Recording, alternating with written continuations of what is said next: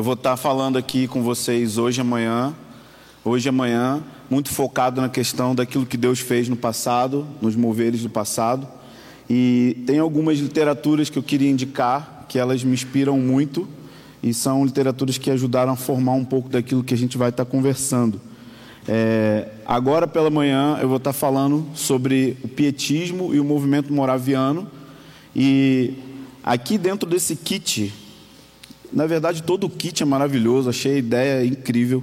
São vários livretos e vários assuntos ligados a avivamento, mas dentro desse kit tem um livreto em especial, que é o livreto chama-se Sangue e Fogo. Esse livreto ele conta um, um pouco da, da, história dos morávios e a gente vai falar sobre isso. É, o movimento moraviano é, aconteceu em 1700 e alguma coisa e foi um dos movimentos de oração e movimentos de missões mais poderosos da história da igreja. Para você ter uma ideia, é, os morávios eles estabeleceram uma torre de oração 24 horas por dia por 120 anos, mais ou menos. E esse livreto ele conta um, um, é um breve relato do testemunho da história desse avivamento. Existe pouca coisa em português sobre os morávios e esse livreto ele é bem conciso ele é muito poderoso para a gente ter um, um, entendimento. Um outro material que, que tem ali é a arte perdida da intercessão. É, parte desse livro também é inspirado na história dos morávios. O autor Jim ele teve é, lá onde existe um cemitério dos morávios, e nesse lugar o Espírito Santo, isso em 1993, ele visitou o cemitério moraviano e o Senhor fez uma pergunta para ele: Podem esses ossos reviver? Pode o Senhor levantar um movimento de oração tão sóbrio e conciso como ele fez com os morávios? E isso foi em 1993, a partir de 99 começou a explodir em todas as nações um movimento de oração, de adoração 24/7 em várias regiões do mundo.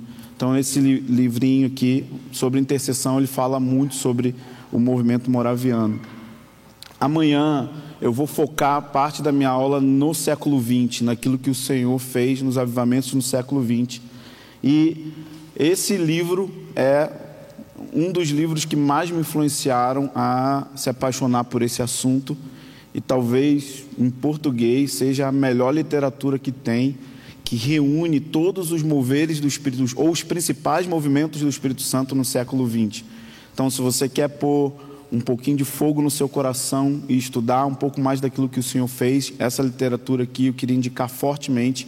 Ela é o que inspirou a aula que eu vou estar ministrando amanhã, falando sobre as sete ondas do Espírito Santo no século XX. E um que relançou, na verdade, a história do avivamento Azusa, escrito pelo seu principal intercessor. E isso é um livro que eu, eu voltei a ler agora recentemente, porque o testemunho desse irmão de intercessão me toca profundamente e é um relançamento.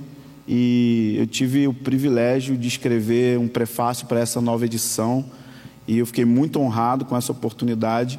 E esse é um livro essencial para a gente entender como a intercessão coopera na preparação para o avivamento. Então, essa literatura que eu queria indicar para vocês.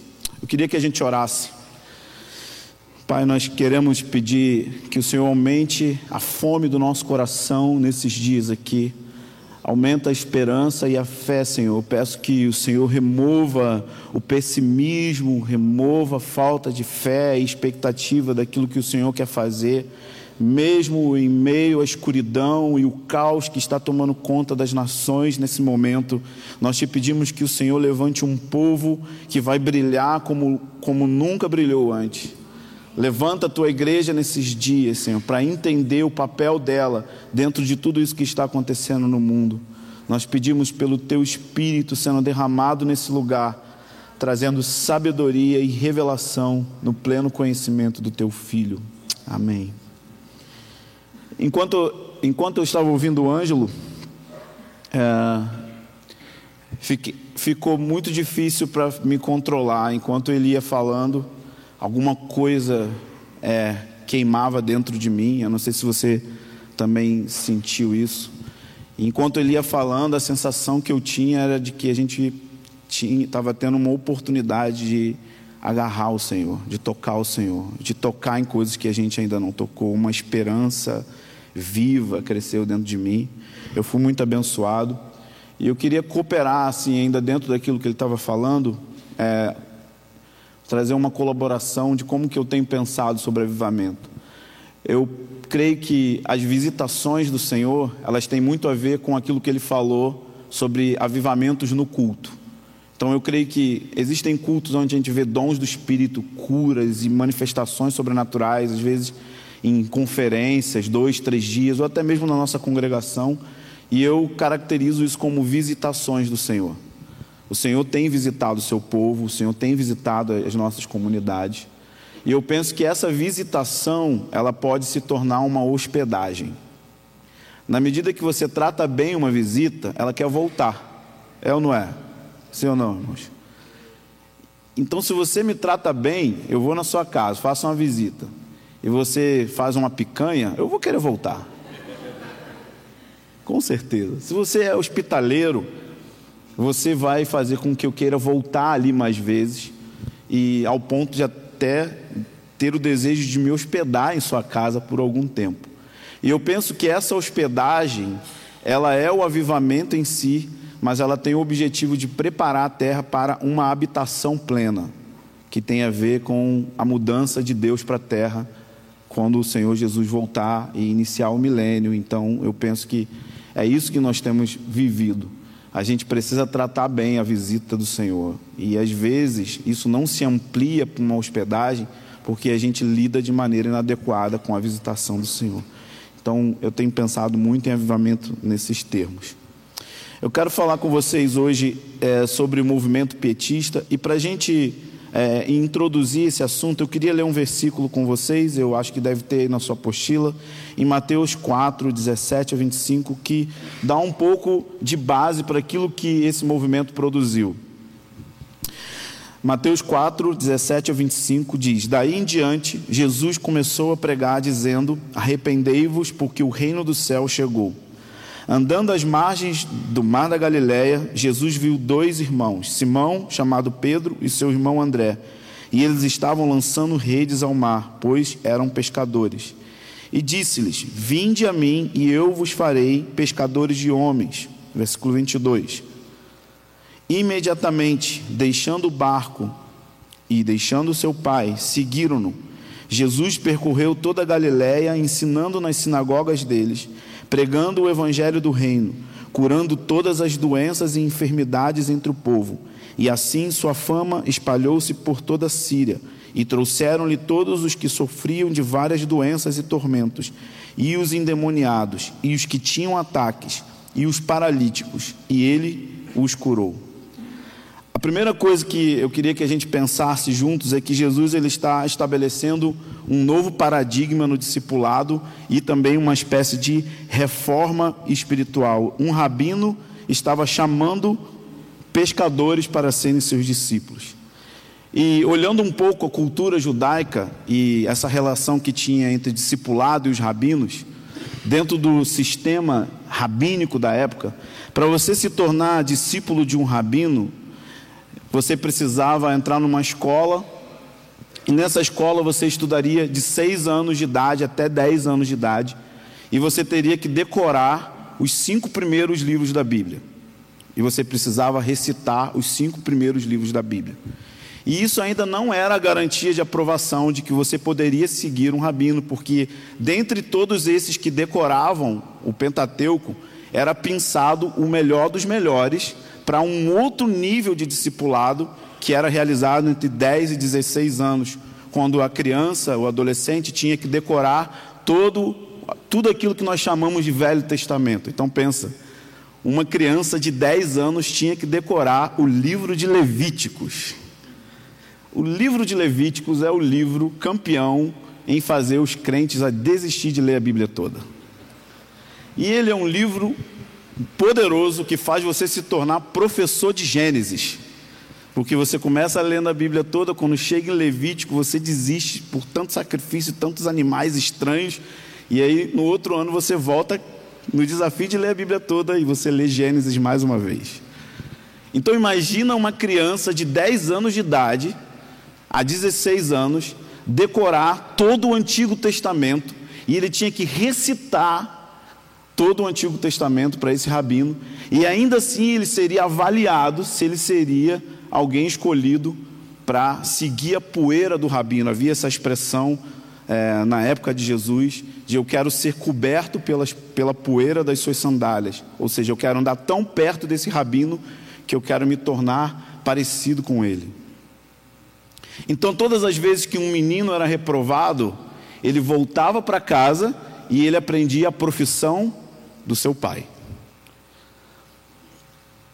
E há uma expressão também dentro do conceito de rabinos que é: tome sobre vocês o jugo da Torá. Ou seja, a maneira como aquele rabino interpretava a lei, o discípulo iria tomar a interpretação daquele rabino sobre a lei. E a gente vê Jesus também dizendo isso para os discípulos. Eu tenho um jugo também, mas esse jugo é suave e é leve.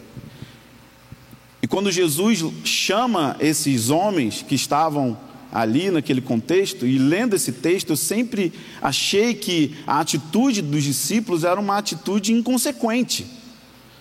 Porque imagina se você está lá no seu escritório, você está trabalhando e fazendo o seu serviço, um cara passa e te chama para fazer missões e você abandona tudo, não passa nem no RH para receber rescisão. Foi exatamente isso que aconteceu. Diz que eles lançaram as redes ao chão, deixaram o serviço que eles faziam com seu pai e seguiram Jesus imediatamente. Sempre que eu li o versículo, eu achava isso muito radical. Mas estudando um pouco da cultura, eu entendi que na verdade aquilo era uma oportunidade que estava se abrindo para eles de algo que eles tinham perdido de acordo com o sistema religioso da época. Jesus estava chamando pescadores para ser discípulo dele como rabino.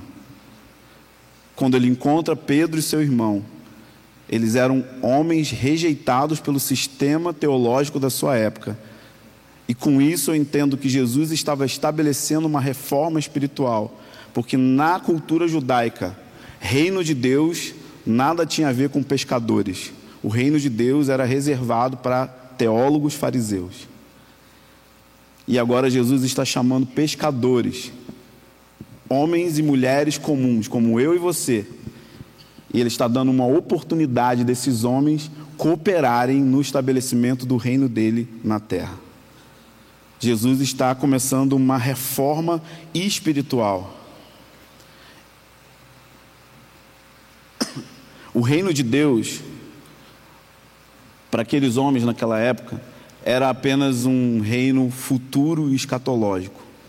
E agora Jesus está dizendo que, sim, o reino de Deus é futuro, o reino de Deus é escatológico, mas ele invadiu a terra agora, nesse momento. O reino de Deus está aqui. E o que é mais incrível é que ele está chamando pescadores para manifestar o reino de Deus. E a primeira palavra que ele fala é arrependam-se. Arrependam-se porque o reino chegou e uma nova, uma nova mentalidade, uma nova forma de se movimentar também chegou. E normalmente quando a gente ouve a palavra arrependei-vos, a gente sempre fica conectado com a questão de pecado mas eu penso que vai muito além de pecado. Jesus estava falando o seguinte: tem um rei, tem um reino, a, forma que você se movimenta nesse reino e as leis e as ordens desse reino são diferentes da forma que você pensa. Então mude a sua maneira de pensar, porque no meu reino é diferente. E na medida que eles são tomados por esse arrependimento, eles param de fazer aquilo que eles estavam fazendo para se envolver com aquilo que Deus estava fazendo na terra. Eles abandonam a rede, eles abandonam a sua profissão e eles começam a se envolver naquilo que o Messias estava fazendo na terra. Jesus está ampliando e ele está estabelecendo um conceito que foi muito desenvolvido no pietismo, o sacerdócio de todos os santos. Jesus está dizendo: o reino de Deus não é só para teólogos, o reino de Deus não é só para rabinos. O reino de Deus tem a ver com uma dona de casa, o reino de Deus tem a ver com uma mãe, o reino de Deus tem a ver com empresários, o reino de Deus tem a ver com missionários. O reino de Deus é manifesto por meio do sacerdócio. Sem sacerdócio não existe reino de Deus. Sem o sacerdócio de todos os santos operando na terra, não existe a manifestação do reino de Deus. O reino de Deus é manifesto na medida que a igreja, que o povo de Deus, todos juntos, começam a compreender o seu funcionamento como sacerdote. O sacerdócio, ele é a identidade primária de todo cristão. Então, muita gente gasta parte da vida perguntando para Deus o que Ele é, quem Ele é em Deus, qual é o seu chamado, o que, que Ele tem que fazer. Então, eu quero dizer para você hoje: a sua identidade primária, a sua identidade número um, você é um sacerdote. Amém? E eu sei que você já ouviu isso 600 mil vezes. Talvez você já ouviu isso em outros lugares. A questão é que o fato de você descobrir que é um sacerdote nem sempre faz você funcionar como um. Nós ouvimos essa mensagem vez após vez, mas ainda nós temos um comportamento de quando a gente chega na nossa reunião da nossa comunidade, a gente sempre espera que o ministro de louvor faça com que a reunião seja boa. Mas você fala que você é um sacerdote. Mas você vai para aquela reunião com uma mentalidade passiva e colocando a responsabilidade do sucesso do culto, seja lá o nome que você quiser dar para isso, no outro. Quando que na verdade, uma reunião coletiva, a qualidade dela depende do entendimento corporativo das pessoas. Nós somos uma casa espiritual com muitas pedras vivas e não podemos terceirizar a nossa espiritualidade mas ainda chegamos na reunião e dependemos de duas pessoas. Dependemos do ministro de louvor, coitado dos ministros de louvor. Eles são responsáveis de laçar a congregação e jogar a congregação inteira dentro do Santo dos Santos. Então a gente chega na reunião com a seguinte postura: me faz arrepiar que eu quero ver. Me faz chorar, me emociona, vai. Mostra que você é ungido. mas nós deveríamos chegar com a postura de um incensário na mão, todos juntos, cooperando para que aquela reunião seja guiada pelo Espírito Santo por meio do corpo de Cristo. Então é mais ou menos isso que Jesus está estabelecendo. Ele está chamando pescadores para estabelecer o reino de Deus. Ele está chamando pessoas comuns e isso foi um profundo impacto na história moraviana e também no pietismo. O movimento pietista, existe pouca coisa em português, eu pesquisei muito para tentar achar algum, algum material, mas o pietismo, ele é um movimento de renovação espiritual que surge dentro do luteranismo, no meio da reforma, mais ou menos no século XVII, e ele é diferente da reforma de Lutero, porque o pietismo ele não buscava uma reforma teológica, ele buscava uma reforma da vida interior de todo crente. Essa visão ela foi bem desenvolvida por Jacob Spinner, que foi um dos principais líderes do movimento, existiram outros líderes, através de um tratado que ele chamava de Pia Desideria, que significa desejos piedosos. Então Jacob Spinner, ele iniciou um movimento que se chamava Escola de Piedade ou Igreja dentro da igreja. Então, Existia uma ala radical do pietismo que queria romper com a igreja luterana, mas essa não era a ideia de Jacob Spinner. A ideia dele era reformar a igreja por meio da reforma da vida interior de cada cristão. Então, o sacerdócio de todos os santos, que era pregado por Lutero, foi praticado por Jacob Spinner, quando ele começou a fazer reuniões na, em casas particulares na época, e a principal ênfase das suas reuniões era que cada cristão poderia ouvir a voz de Deus, cada cristão podia levantar sua voz em intercessão, cada cristão podia levantar a sua voz em adoração ao Senhor. Quando que na, na teologia luterana, embora se acreditava no sacerdócio de todos os santos, ainda havia uma cultura que separava clero de leigos.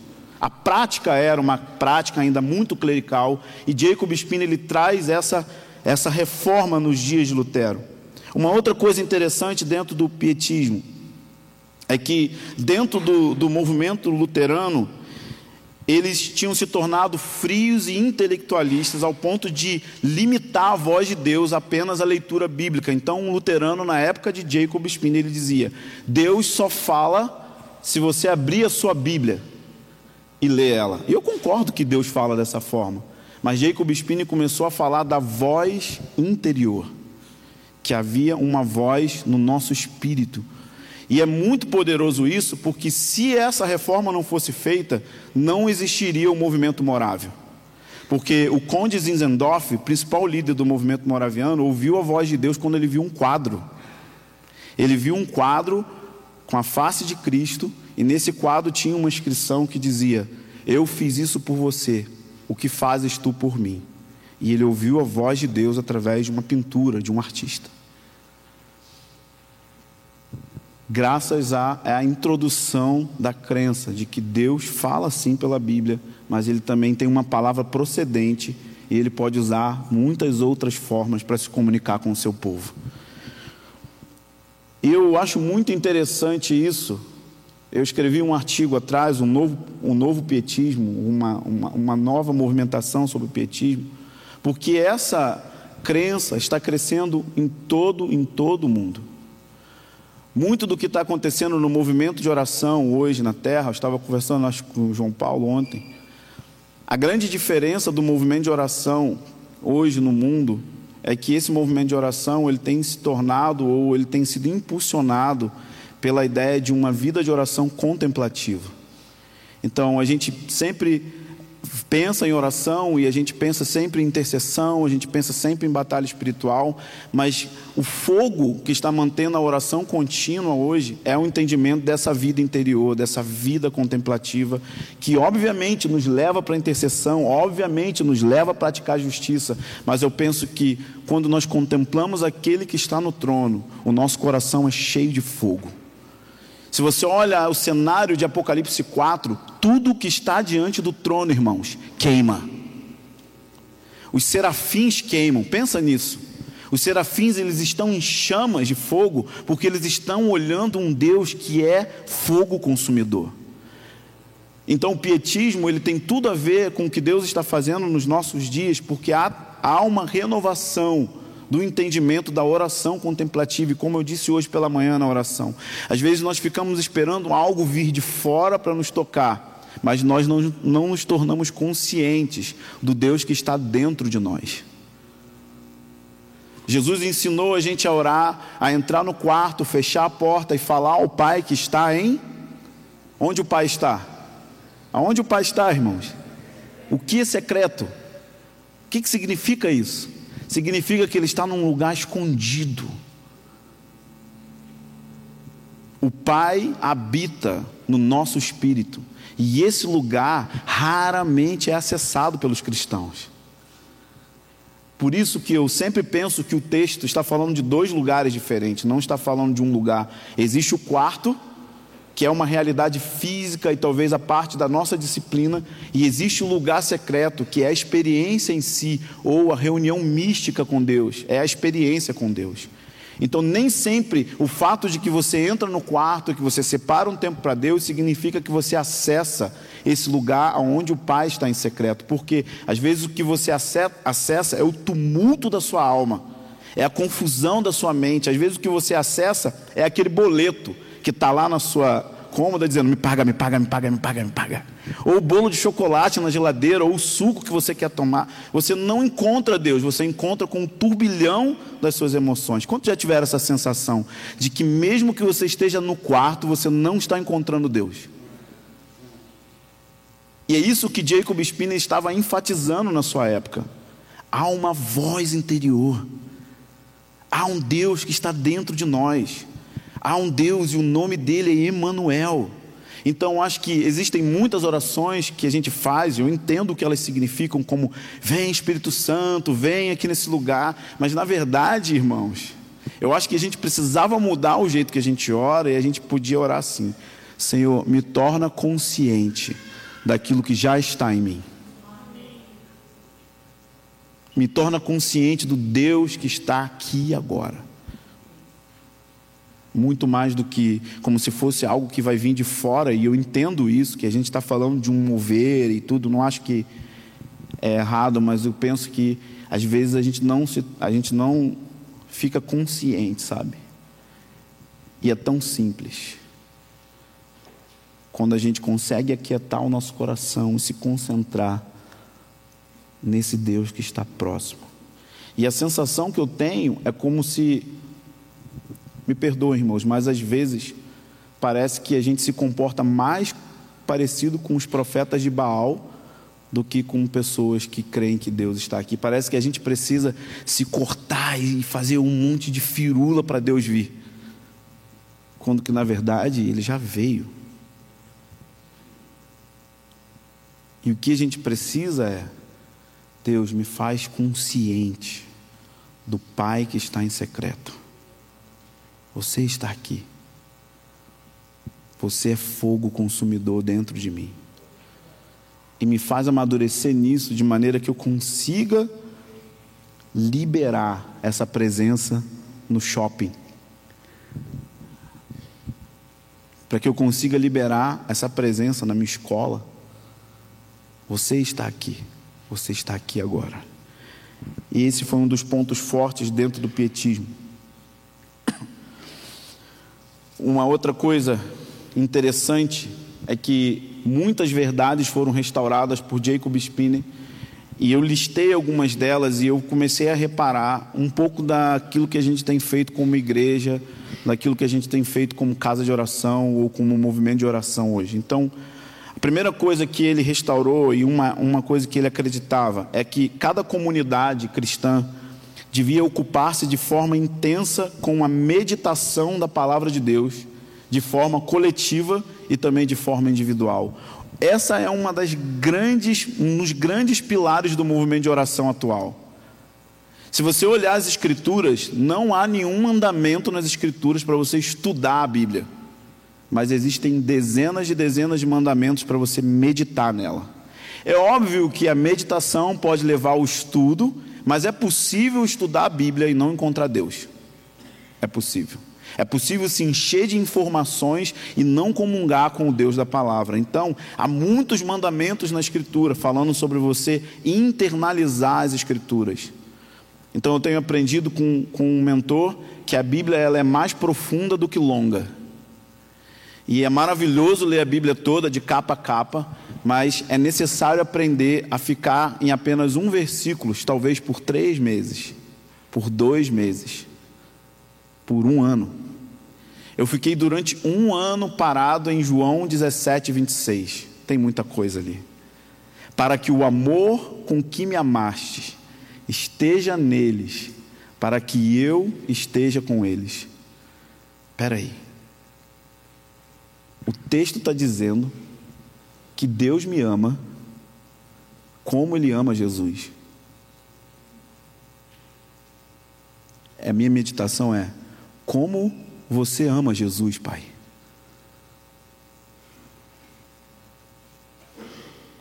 Não é um versículo que você pode ler rápido. Você precisa parar e ficar ali até que aquilo toque a sua vida. E eu sei que Deus me ama. Quantos acreditam que Deus te ama? Uma coisa é saber e outra coisa é ouvir. E depois de um ano, eu ouvi a voz de Deus. Eu já ensinava o assunto, eu já pregava o assunto, mas havia uma carência profunda no meu coração de afirmação de Deus. Então Jacob Spini disse: toda a comunidade precisa aplicar o coração à meditação. Outra coisa, ele dizia que a ordem do culto tinha que seguir as orientações de Paulo, baseado em 1 Coríntios 14. Gente, isso aqui é em 1700. Em 1700 o cara está dizendo que a igreja precisa ter uma liderança carismática, ou seja, ela é liderada por meio de cada membro através dos dons do Espírito Santo. É porque a gente lê isso agora e a gente vê a igreja orando em línguas, profetizando, curando os doentes, a gente acha tranquilo. Mas pensa que essa época ninguém na terra falava isso. Ninguém na sua época, ninguém dentro do seu contexto denominacional falava que a igreja precisava ser guiada pelo Espírito Santo através dos dons do Espírito Santo. Então isso é era extremamente escandaloso para a época. Depois ele disse que o sacerdócio devia ser praticado e fortalecido, levando todos os leigos a maior participação na comunidade. As pregações não devem ser apenas é, focadas em algo erudito, mas precisavam ter aplicação, aplicação contextual, contextualizar a, a pregação, não apenas algo teórico. A devoção interior, a oração e adoração devem ser prática de todos os santos e uma das coisas que eu acho mais legal para um homem dentro da reforma, do meio reformador, ele enfatizou uma escatologia milenista. Nessa época, nenhum reformado acreditava que existiria um reino na terra milenar. Todos eles eram amilenistas, ou seja, não existe milênio. E Jacob Spini, eu não sei exatamente como ele cria escatologia, mas ele enfatizou que haveria uma escatologia milenista.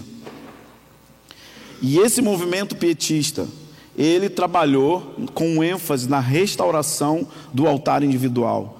E o altar individual preparou o caminho para o maior movimento de oração que já aconteceu na história da igreja, a saber, o movimento moraviano. Jacob Spinner, ele era padrinho do conde Zinzendorf. Zinzendorf foi o líder do movimento moraviano, que era um luterano também. Então eles, ele tinha uma propriedade e essa propriedade começou a receber cristãos que estavam fugindo da perseguição na Europa de tudo quanto é tipo de linha é, denominacional. E Zinzendorf, ele muito tocado pela questão missionária e pela questão da oração, ele começou a agrupar esses crentes nessa propriedade, só que tinha um problema. Eles eram muito parecidos conosco. Eles brigavam o tempo inteiro. Tinha luterano, tinha episcopal, tinha tudo quanto é tipo de denominação nessa propriedade. E eles viviam ali nessa comunidade, brigando em divisões, até que em um dia, 1727, alguns desses irmãos passaram a noite orando. E eles tiveram uma visão. E nessa visão eles viram um cordeiro ensanguentado. E baseado nessa visão e nessa reunião de oração, eles fizeram uma aliança e eles decidiram deixar tudo aquilo que eles discordavam de lado e se apegar tão somente naquilo que eles concordavam. E eles se uniram como um só homem, em um só altar de devoção, em unidade e amor fraterno. Então, no domingo, dia 13 de 1727, mais ou menos ao meio-dia, eles tiveram uma reunião de ceia. E essa reunião de Santa Ceia durou praticamente 12 horas jovens, velhos e crianças foram tomados pelo amor de Deus e pela visão do Cordeiro e foram entregues ao altar de oração. Então, no dia 26 de agosto de 1727, eles iniciaram uma fornalha de oração baseada em Levíticos, capítulo 6, verso 12, que diz que o fogo nunca vai se apagar sobre o altar. Então, 24 irmãos iniciaram turnos de oração um pouco mais para frente, 77 intercessores, incluindo crianças, adotaram um estilo de vida de sentinela. E o que é interessante, eles não eram missionários em tempo integral, como a gente conhece. Normalmente a gente sempre coloca a desculpa que a gente não ora muito porque a gente tem nosso trabalho aqui. No caso, todos eles tinham trabalhos formais e braçais. A maioria deles eram agricultores ou trabalhavam com artesanato, mas uma comunidade de mais ou menos 100 pessoas sustentou por 120 anos um movimento de oração que desencadeou o maior movimento missionário de todos os tempos. O ponto que eu conecto com o que está acontecendo hoje é: sem sacerdócio não existe missões. Quando Tiago toma a palavra em Atos 15, e ele começa a explicar o fenômeno que estava acontecendo, de que muitos gentios, de que muitas nações estavam se convertendo. Ele explica esse fenômeno dizendo: isso que está acontecendo é a restauração da tenda caída de Davi. Porque Amós disse que quando a tenda de Davi fosse restaurada, todas as nações da terra buscariam ao Senhor. Hoje, Deus está restaurando uma adoração e todos os líderes que estão envolvidos com isso estão dizendo que essa movimentação de oração faz parte da ordem da restauração do tabernáculo de Davi, que eu penso que tem a ver com uma mentalidade sacerdotal. Na medida que a igreja se levanta e ocupa a sua principal identidade como casa de oração, na medida que a igreja se levanta e ocupa a sua principal identidade como sacerdote, e isso vai se tornar uma estufa apostólica. Grande parte dos missionários que estão no campo missionário hoje nunca foram enviados pelo Espírito Santo, porque não saíram de um contexto do tabernáculo de Davi. Quando você olha Atos 13, o que está acontecendo? Profetas e mestres estão ministrando ao Senhor com jejum e oração. Então o Espírito Santo diz: separa Paulo e Barnabé para a obra que eu tenho enviado. E nós sabemos o que aconteceu. Toda a Ásia ouviu a palavra do Senhor. O movimento moraviano linkou oração com missões. Até esse dia, ninguém da linha reformada pensava em missões. E o que é assustador é, não existia Jocum.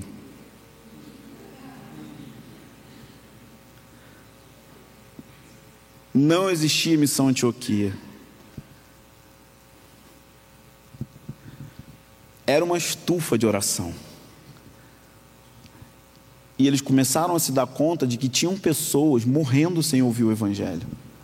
E essa estufa de oração produziu, talvez, um dos maiores envios missionários de todos os tempos de forma radical.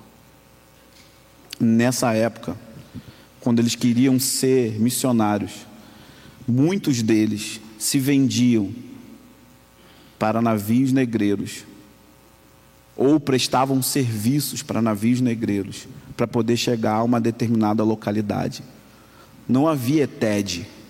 Você não passava cinco meses, três meses na ETED e depois dois meses fazendo teatro. Não tinha conforto, não tinha nada. Uma das coisas que eu mais acredito nesses dias é que um novo movimento moraviano está acontecendo não só em um lugar, em toda a terra. E isso está se tornando uma estufa de envio apostólico para as nações. Está acontecendo agora mesmo. E lugares que jamais foram alcançados. Eu conheci uma jovem na Bolívia, com 15 anos de idade. E essa moça, ela está indo para o Irã. O pai dela é engenheiro na área de comunicação e criou uma Bíblia em chip. E essa menina é uma traficante de Bíblias, com 15 anos de idade. A igreja dela tem uma sala de oração há 12 anos, na Bolívia, em La Paz, um dos países mais pobres da América do Sul. Eu pensei, Casa de oração deve ser só para gente rica. Então eu preciso ir na Bolívia e ver se Deus está fazendo isso em países de terceiro mundo. E eu vi. Um dos movimentos missionários mais concisos que eu tive relacionamento de perto. E principalmente no Irã. Eles estão indo ao Irã, estão estabelecendo casas de oração. A igreja iraniana é a igreja que mais cresce no mundo hoje e há um avivamento silencioso acontecendo no Irã mais de 100 casas de oração estão implantadas no Irã. Sabe como que é o turno no Irã? Eles dizem: "Vamos cantar o hino tal". Todos fecham os olhos e começam a imaginar a música na mente.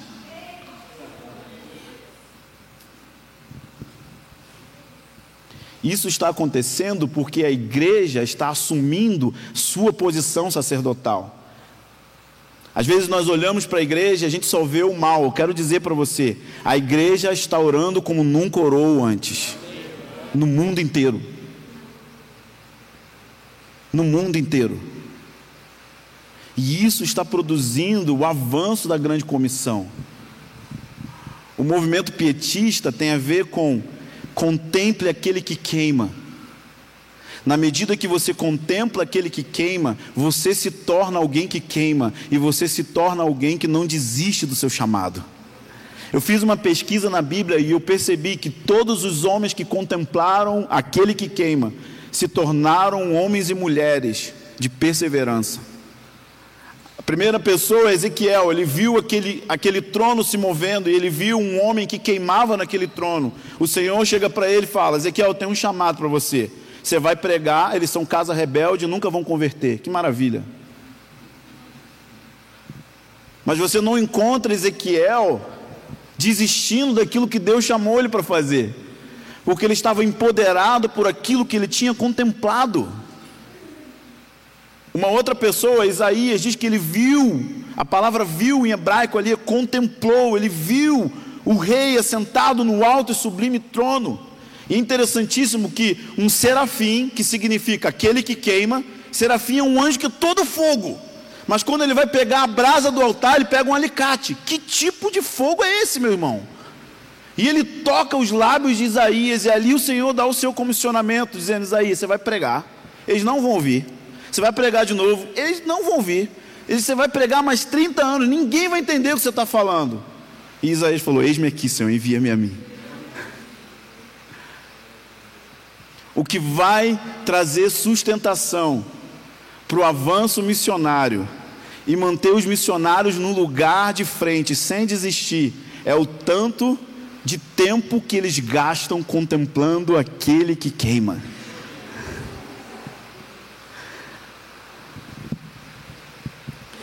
Isso vai fazer com que você não desista.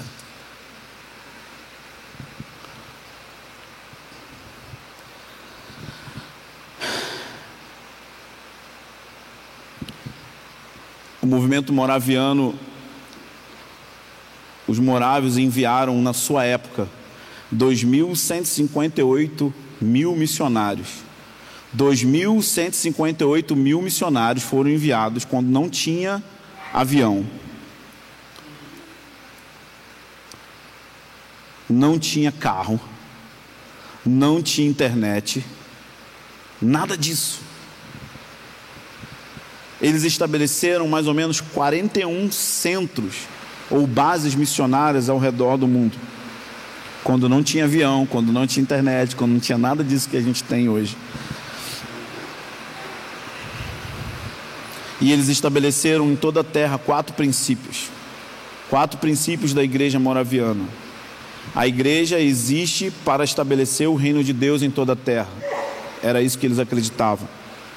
Cada membro deve ser treinado e preparado para ser parte desse sacerdócio. O chamado para cumprir a grande comissão não é do seu pastor. O chamado para cumprir a grande comissão é para todo cristão. Discipular as nações não é um serviço feito por líderes ordenados. Porque existem lugares que o seu líder, o seu pastor nunca vai entrar. Provavelmente, se ele não é universitário, ele nunca vai entrar numa universidade. Se ele não é um médico, ele nunca vai atuar na área de saúde. Se ele não é um professor, ele nunca vai atuar, atuar dentro da área de educação. Então, o chamado para discipular a sua escola é seu. O chamado para discipular a sua universidade é seu quando ele diz para discipular todas as nações da terra, e isso os moráveis encararam com seriedade. Eles entendiam que isso era papel de cada indivíduo cristão.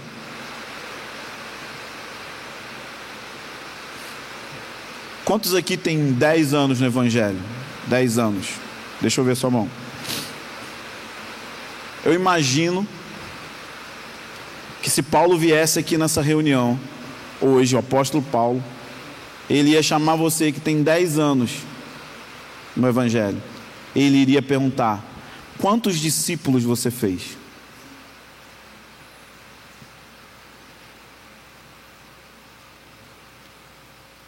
Em 10 anos, quantos filhos você gerou?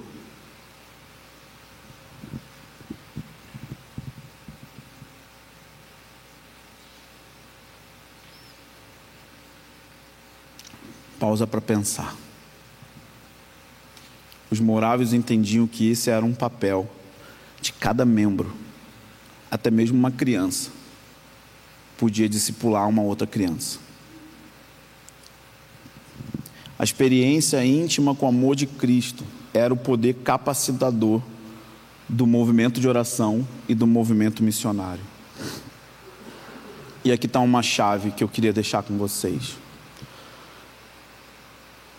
Nós estamos aqui nesse tempo orando e buscando avivamento, mas eu queria que você pensasse que, em primeiro lugar, Deus não está contra você. Amém? A impressão que eu tenho com algumas orações é que às vezes a gente acha que Deus está contra a gente. Mas a Bíblia diz em Lucas 11 que os pais, sendo maus, dão boas coisas aos seus filhos. Quanto mais o Pai celestial vos dará o quê? Dará o quê, gente? O que, que a gente está pedindo agora? Mais do Espírito Santo. Ele está a seu favor. Ele não está contra essa ideia. Então nós precisamos entender que a nossa busca por avivamento precisa ser com confiança na misericórdia de Deus e não na culpa, e não na condenação. A palavra misericórdia significa que Deus deposita o coração dele nas nossas misérias. A minha busca por avivamento não pode ser baseada em peso, porque isso não vai dar sustentabilidade para a sua busca. Quantos entendem isso? O amor de Deus por mim me empodera a ficar no lugar de oração por anos. Ele não está contra mim. Deus não está com raiva de mim. Ele está do meu lado. Ele está a favor de mim. Ele é a pessoa mais interessada em derramar avivamento. Talvez ainda não veio da forma como a gente pensa que tem que vir por causa daquilo que o Haroldo diz. Mas não é porque ele é mau ou porque ele quer que você pague um pouco mais de preço, sabe?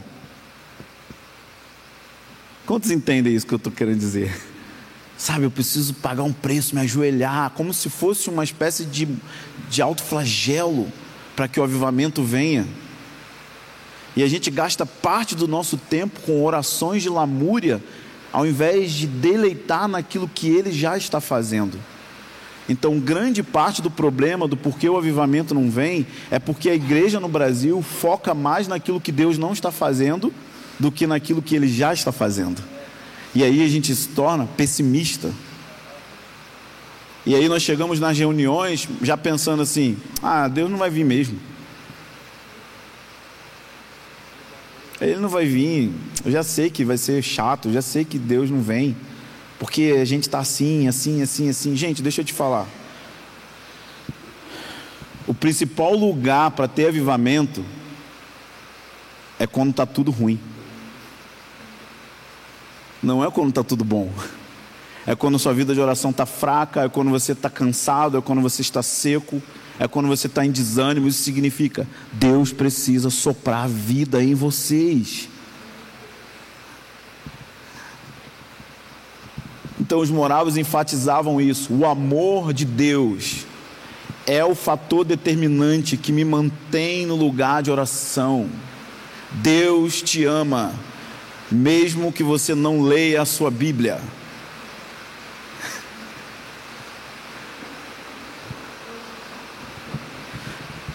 Deus te ama. Mesmo quando você não faz seu devocional, não tem a ver com o que você está fazendo. Tem a ver com quem você é. Você é um filhinho. Você é uma filhinha. O que vai fazer a igreja ficar 15, 30 anos no lugar de oração, mesmo que não tenha avivamento, é entender uma coisa básica: Ele é meu Pai, Ele é bom, Ele me ama. quando Ele nos faz filhos adotados, nós passamos a ter o mesmo direito do primogênito, nós nos tornamos cordeiros com Cristo. Você se torna uma espécie de segundo primeiro filho, porque você se torna filho como Jesus e você se torna participante das promessas de Deus. Isso não é pequeno.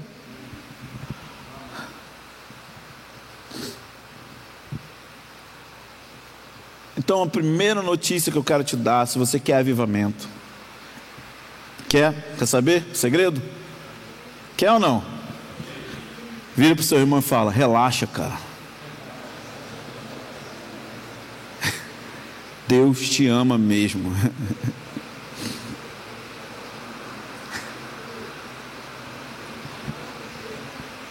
Não é libertador isso? É libertador. Depois que eu descobri isso, eu comecei a orar mais ainda. Mas quantos aqui fazem um devocional igual o carnê da Casas Bahia? Você já viu aqui a coisa assim? Fiz meu devocional, ufa, estou livre hoje. Graças a Deus, paguei a minha cota. Quem já sentiu isso? Ou só eu? Tipo assim, cumpri. Então, isso é uma prova de que a gente não entende que Deus ama a gente e que não tem a ver com o que você faz. Deus não está atrás de produtividade. Deus quer relacionamento. Relacionamento vai gerar produtividade. Você vai ser produtivo. Mas Deus não está com uma pranchetinha na mão anotando, ah, você fez isso, você fez aquilo. Não, Ele quer atenção. Deus não quer produção, Ele quer que você pare. Quantos estão junto comigo nisso? É maravilhoso. Isso empoderou o movimento moraviano a ficar no lugar de oração. Deus me ama, ponto. E por último, isso não isenta a gente de ser perseverante. A gente precisa ser perseverante. A gente precisa perseverar no lugar de oração mesmo que não aconteça nada. E Jesus contou uma parábola em Lucas 18. E ele contou essa parábola para que a igreja aprendesse o poder de orar sempre, sem desfalecer. E ele faz uma, uma conta uma história da viúva, dizendo que havia um juiz mau e que existia uma viúva que ficava importunando esse juiz todo dia. E ela ia atrás do juiz e dizia: Ei, juiz, faz justiça, julga minha causa. E o juiz, Inico, ia na churrascaria, ela ia lá e batia no vidro da churrascaria e falava: Ei, juiz, julga minha causa. E o juiz Inico ficava: Nossa, que, que senhora chata, não me deixa em paz, não tem privacidade. Então, de repente, ela vai no jogo do Corinthians, porque o juiz Inico é corintiano claro. Se fosse do Rio, ia dizer que é flamenguista. E ela fala: Ei, juiz corintiano, Nico, julga minha causa. Então, de repente, ele percebe que ela não vai desistir.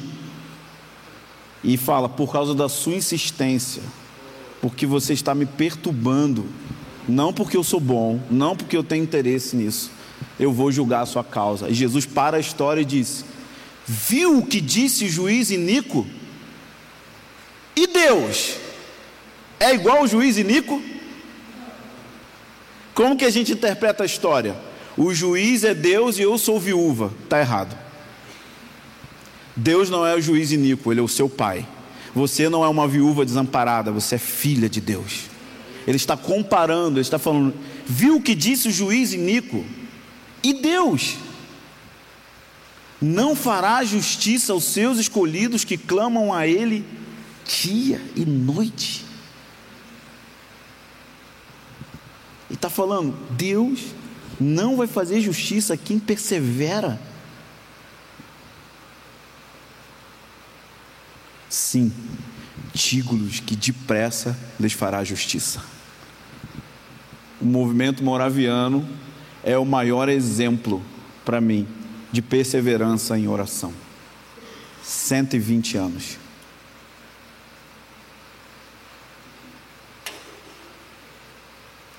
E Deus está fazendo isso em toda a terra. Existem grupos na Coreia do Sul que estão orando há 40 anos. Existem grupos na Indonésia que estão orando há 20 anos. Existem grupos na América que estão orando há 16 anos. Está acontecendo de novo, só que dessa vez de forma global. A terra está vendo o cumprimento de Malaquias 1:11. Do nascer do sol ao pôr do sol, em todas as nações estão se levantando incenso ao nome do Senhor. Amém, irmãos?